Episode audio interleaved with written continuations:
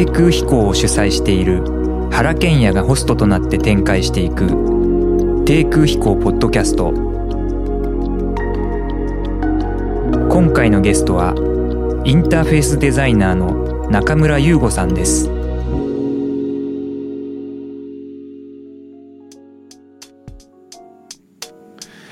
えー、低空飛行ポッドキャストの、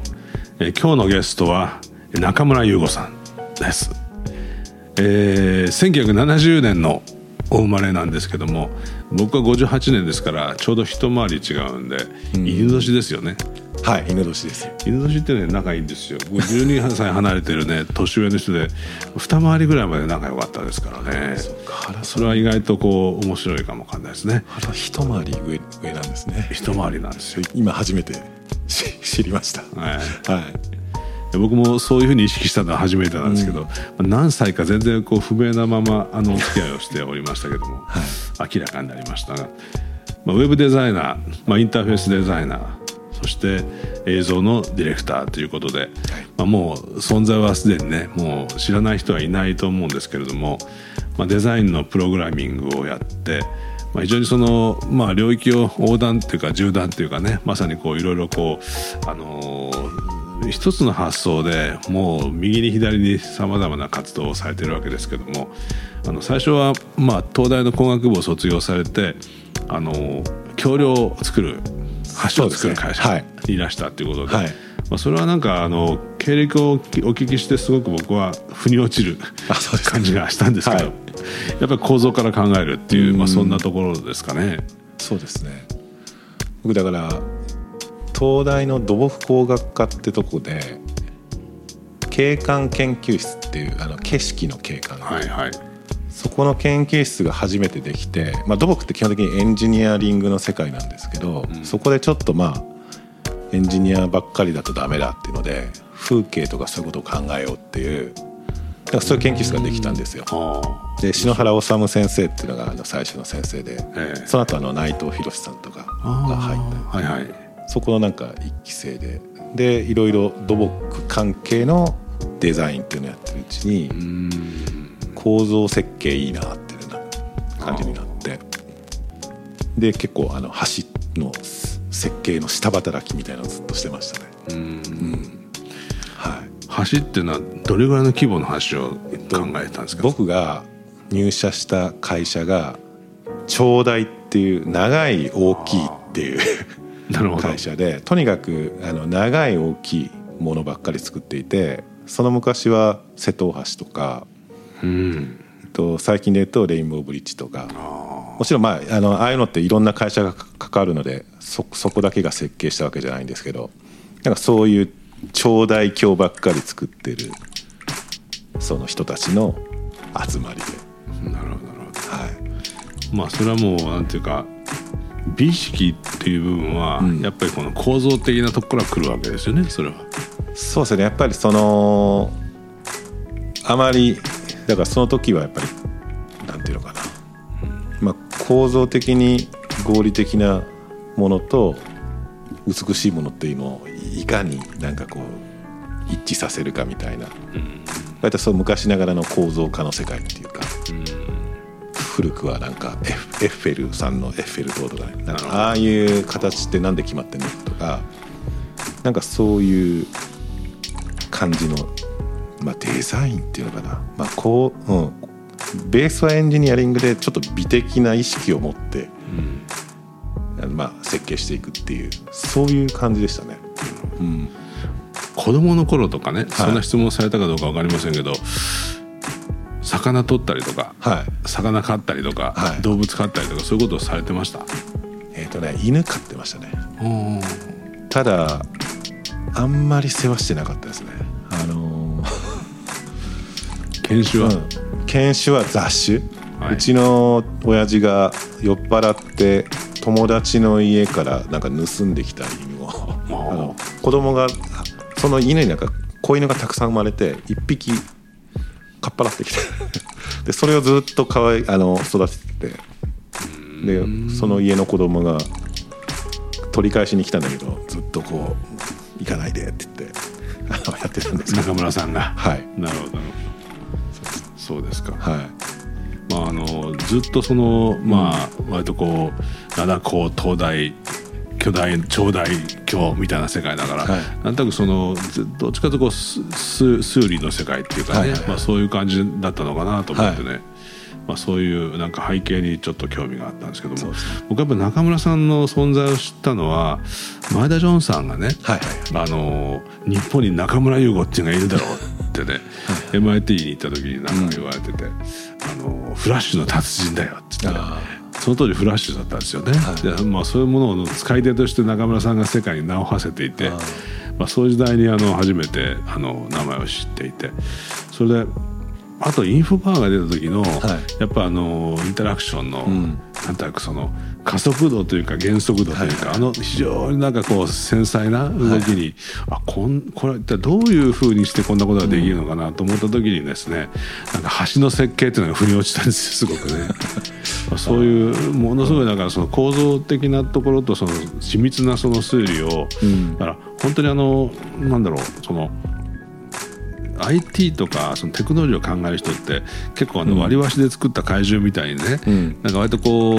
まあこんなことができるだろうっていう可能性でものを言う部分が多くて、うんうん定着のその滑らかさ分の部分がですね、はいはいあの本当にその絵の具を使うみたいにファーッと絵を描くみたいにうんやる人はいなかったんだけども、はい。中村さんの場合はなんかその多分何度もやり直してる。まあ一つこの絵を完成させる何度もやり直して、なんかあるこう納得する部分にこう落としてくる感じがあって、そのなんかこう美意識のさじ加減っていうのが。あまあ、ある意味ではこう日本のデザイナーたちって割とこう繊細なこと言うんだけれども、そういう人たちを黙らせるあの なんかね何者かがありましたねやっぱりね。僕でもデザイン、まあ、いわゆるグラフィックとかのデザインの勉強は正式にはしたことないんですけどただ結構その橋の設計してた時にこういうあの構造のデザインの世界で一番みんながこう憧れる国ってやっぱスイスなんですよね。スイスの ETH っていうとこが、まあ、一番イケてる大学でで結構こう名高い構造設計の人も割とスイス人の人が多くてやっぱり出回ってる本とか図面とかがやっぱりかっこいいんですよねスイスのタイポグラフィーで。までそれを割と表面的に真似してたっていうのがありましたね。うん、その図面とかなんか文献とかでなんか見よう見まねでやってたって感じですね。あでもまあそうですね。中村さんがやっぱりこう、いわゆるテクノロジーのデザインの世界をなんか具体的にドアを開けたって感じがやっぱりしますよね。いやそんな大したあれではないですけど、いや。うん、まあでもやっぱりさっきジョン・マイダさんって話が出たんですけどジョン・マイダさんが基本的にはすごいこういうことの一番のパイオニアとしてドーンと一人でいてで僕らはやっぱりちょっとそのフォロワーっていうのかな。前田さんがまあ1周目の人だとしたら僕はなんかジョン・前田さん以降いろんなネットとかそういう環境が整整整ってきた時にまあ2周目なんかこうもうちょっとジョン・前田がやってきたことに対して何やったらいいんだみたいな感じでやっている世代っていう感じですね。まあ、前田さんは非常に、あのまあ素材だって言い方をね、うん。していて、ん。まあその道具じゃなくてね、はいそのやっぱりその素材をちゃんと丁寧に作んなきゃっていう、僕らもなんかそれは非常に感じていて、ん。やっぱりまあ粘土に金属片が混じってると思いっきりこねられないじゃないっていう、うん。まあ、そういう感覚を初期のやっぱりコん。ンピューターの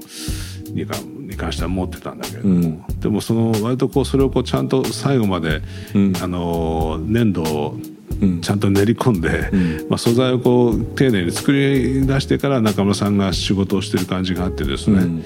まあ、そこはもうなんか旗で見ててあまりにもすごいからあんまりそこに触らないどこうと思ってね。僕らはもうどんどん、あのそこから遠ざかるようなところもあるんですけども、でもやっぱりあの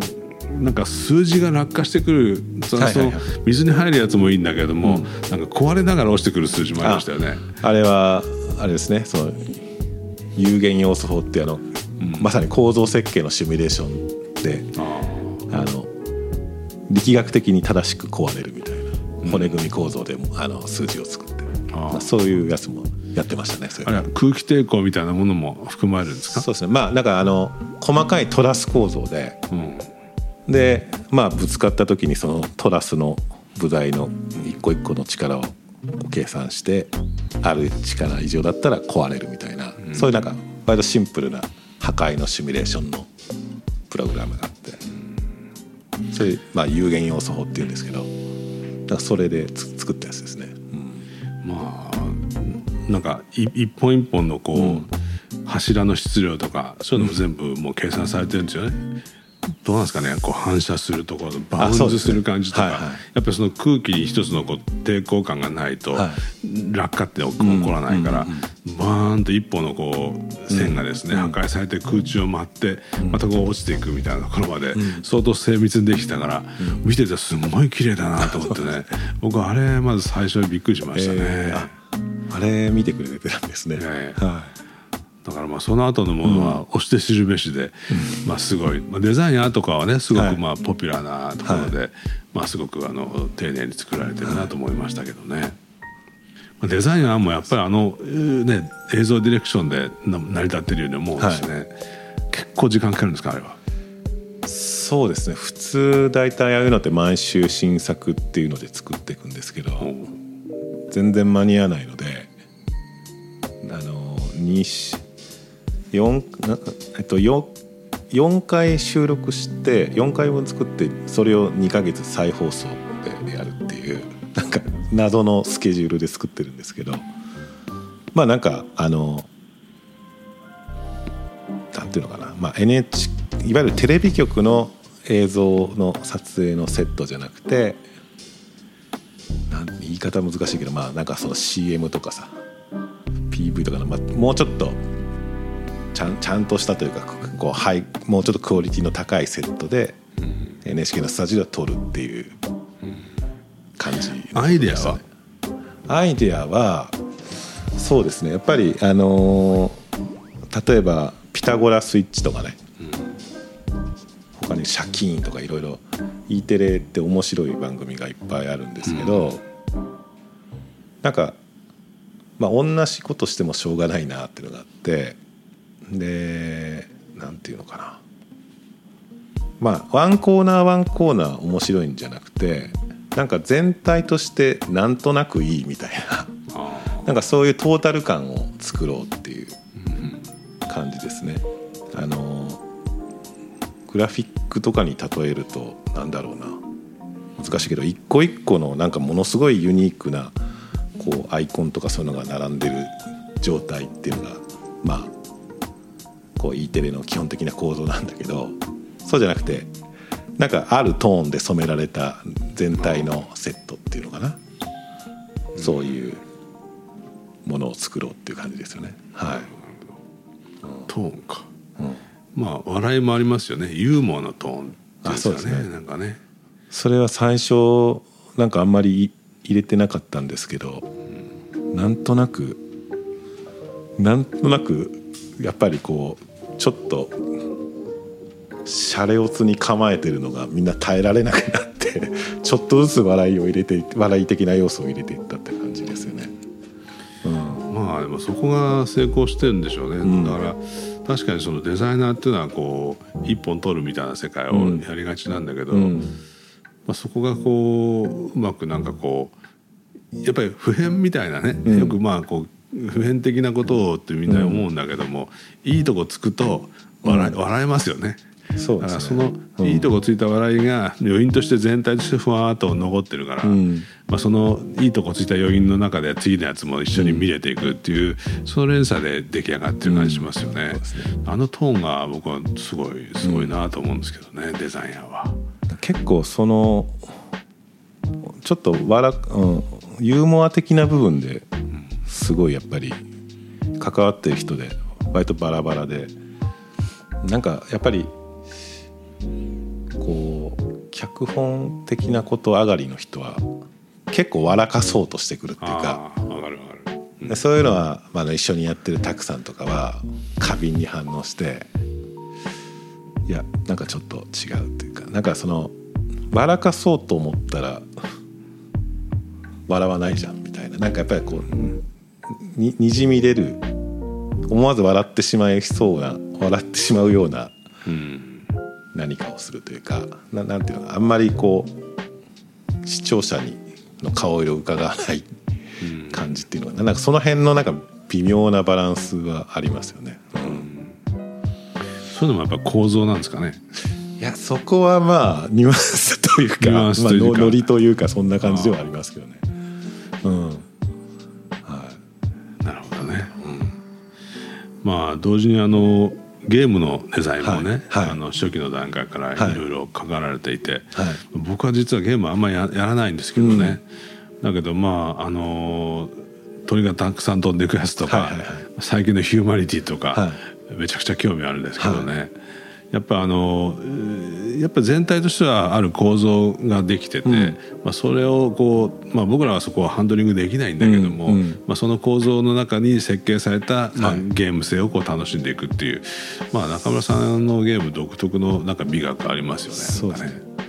やっぱゲームってこう僕はやっぱりコンピューターメディアでプログラミングとかビジュアル表現みたいなしてるので。うんゲームってそういうののこう総本山的な位置づけがあってなるほどなるほど。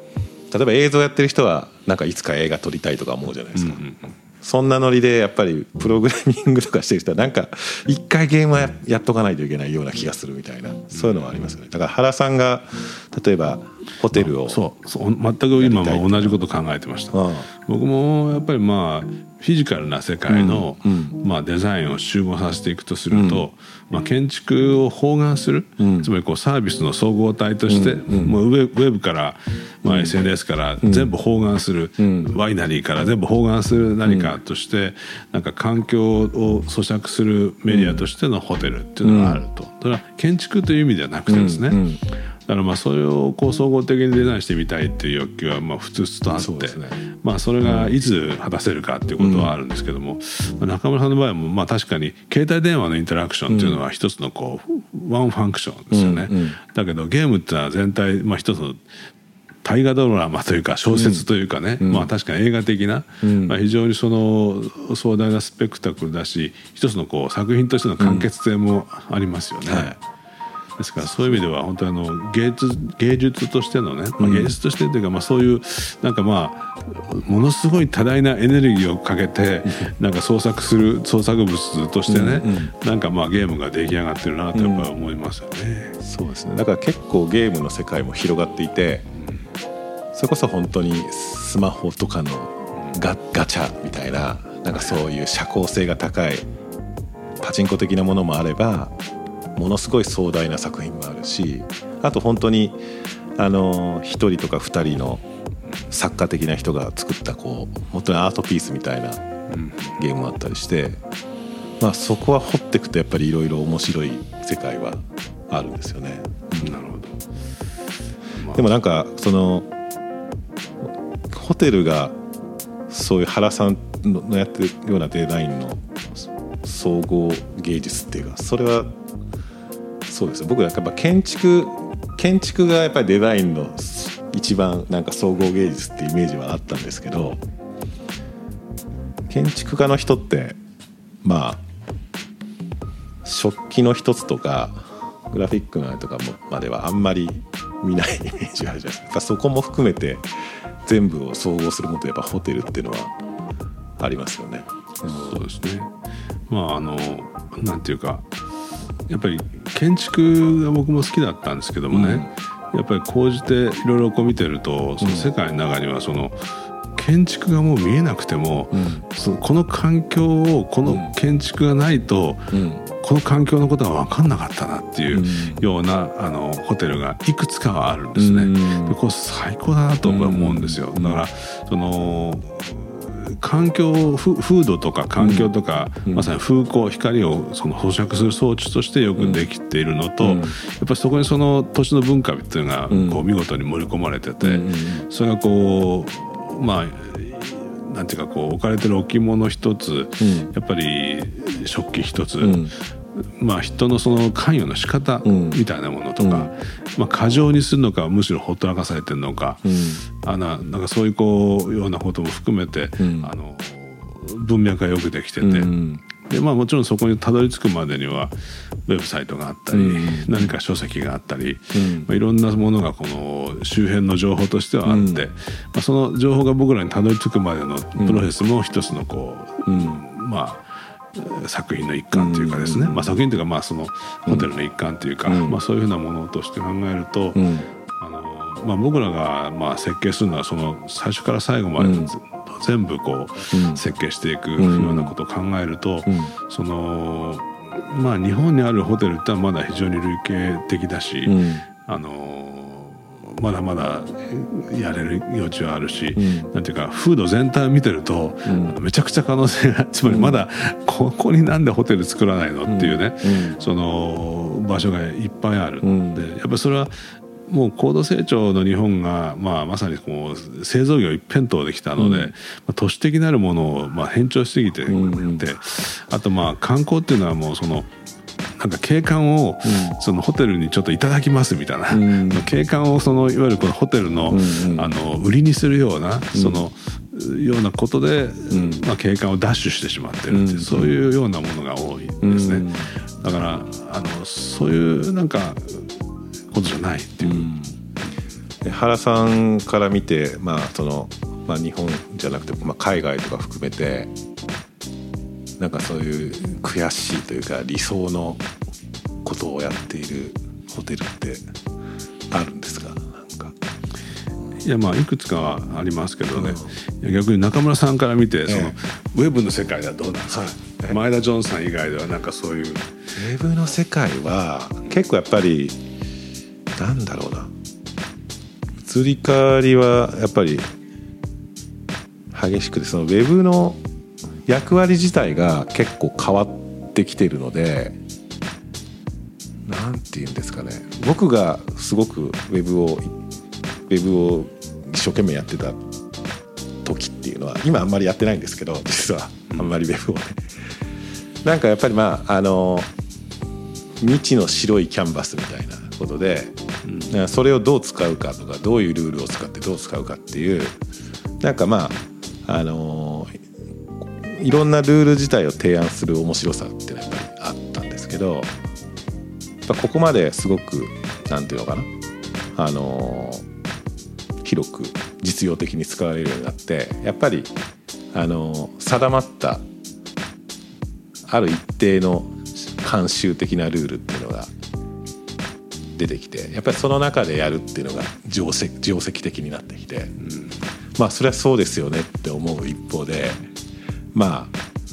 ああのー、僕はそんなにそこでなんかその慣習的なルールの中でやるのをあんまりすごい興味があるわけじゃないですね。うん。まあそれは先ほど僕が言ったそのホテルの形もね、うん、だからまあ従来のその形、うん、ホテルの形っていうのがまずあって、まあ、それはそうだろうなとは思うんだけども、うん、まあ、そうじゃない形、まあ、ホテルなんかの場合は、まあ、身体が中心になるので、そんなにその奇抜なことはできないけども、ウェブっていうのはまだなんか確かにウェブサイトっていうのは、僕らがある意味では咀嚼できてくるっていうか、うん、まあ、やっぱり僕らはどうしても頭脳的にはその旧来のそのページネーションみたいなところから来てる発想が、なかなか体から抜けきらないし、うん、まあ、逆にそのオーディエンスの方もそういうものを環境として持ってるので、うん、まあ、そこにこうスムースにこう情報を挿入していくのが自然だろうと思ってるところもあるので、ただまあ書籍とは全く違う時空なので、やっぱりまあその見せ方とか編集の仕方とかトランジションとかを工夫すれば、まあ、それなりにこうまあ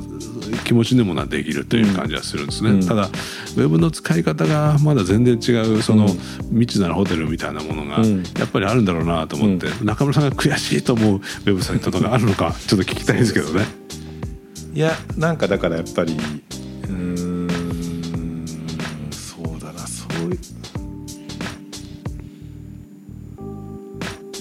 そういう意味で言うとうん何かな。いややっぱりそのウェブサイトっていうとあんま実はなくて、ウェブブラウザっていうのはやっぱり数あるインターネットアプリケーションの中ですごい大ヒットしたあのめめちゃくちゃメジャーになったアプリケーションという位置づけで、まあ、今そそれと並行していろんなアプリケーションがある中でこのこの人たちはすごいセンスがあってかやりたいことをやられた感があるのは最近だと TikTok かな、うん、すごいうまいっていうか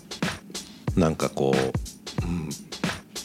編集センスがすごい高いっていうか映像のを見る時間軸っていうのをすごい分かっててであの本当になんていうのかなわんこそば的にパッパカパッパカパッパカあの見ていくようなああいうブラウズの仕方を結構すごい完成度で作ってきたところでまあそれはこんだけ流行るわっていうのは思いますね。リズムか。うん。そうですね。TikTok はちょっと悔しいなと思いましたね。なるほど、うん、意外と、うん。編集性とか構築感っていうのもリズムがすごく大事なのかもわかんないですよね、うん、そうですね。なんかやっぱりうんスマホ時代になってより顕著になったんですけど、まあ、ゲームとかもそうですけどなんかその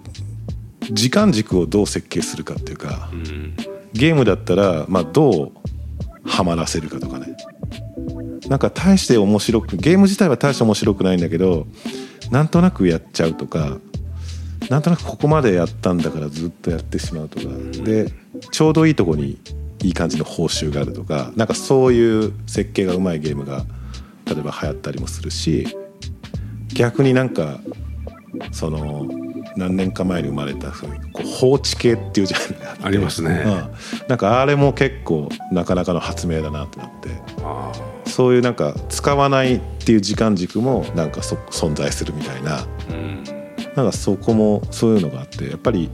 そこのデザインのこう文法って実は経験的になんかセンスのあるやつが開発してみんなそれをま真似てるっていうのが続いてるんだけど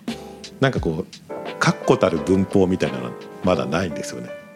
なんかそうしちゃうよねみたいな経験だけが重なってきてるというか、うん、うん、だからそれはすごい面白いなと思いますね。うん、時々やっぱりリズムのことを考えるんですけどね、うん、そのまあ、リズムっていうのはやっぱまばたきのリズムとか呼吸のリズムとか心臓の脈動もあるんだけれども、うん、なんか目に見えない、まあ、多分天体の運行みたいなものもそうだし、うん、まあまあその DNA の中に塩基の配列があって、それをなんか RNA が塩基をずっと読み込んでいくっていうのも、うん、おそらく何らかのリズムで読み込んでるはずだから、こう目に見えないリズムみたいなものが体の中に満ちてて、まあ、そういうものがなんかその自分という生命となんか宇宙をずっとつなげてる感じもありましてですね、まあ、そういうものの間に何か気持ちいいものが挿入されると、うん、そこにスーッとはまり込んでいくっていう感じがあって、うん、そういうなんかこうゲームなんかが持ってるもののその一つのこう麻薬的こう、か快感っていうのは、うん、なんかそういうリズムみたいなものにこうなんか侵入されてきてる感じがねすごくしますよね。そこはなかなかそのうまく説明できない世界ですけどね。なんかううまくはめられてしまう感じがすごいあって、それはその瞬間は楽なんかはまってるんだけどトータルで見ると結構不快な瞬間もあったりするんですよね。なんかはめられたな俺のこの3日間みたいなね。なんかそういうのはありますね。まあソーシャルゲームは麻薬ですからね、うん、あれはあれでまた気をつけなきゃいけないポイントはありますよね、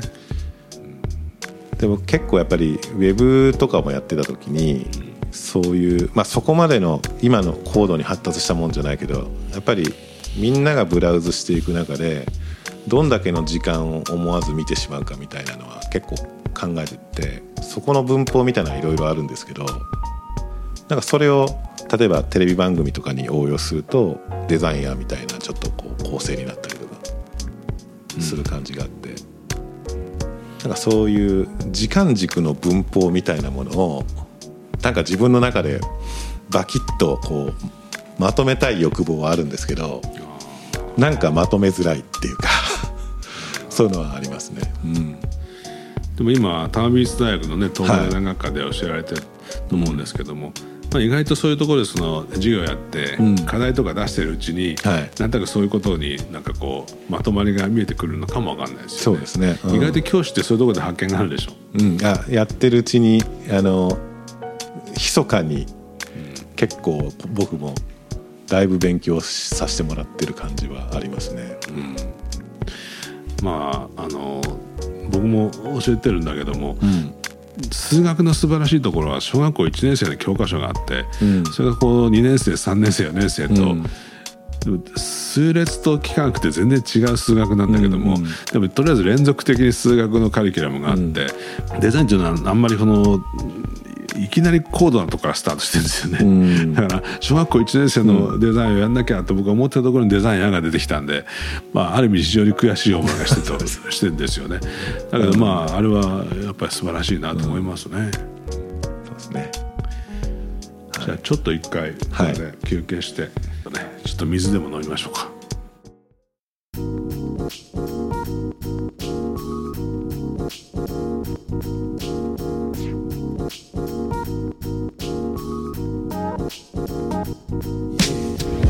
低空飛行ポッドキャスト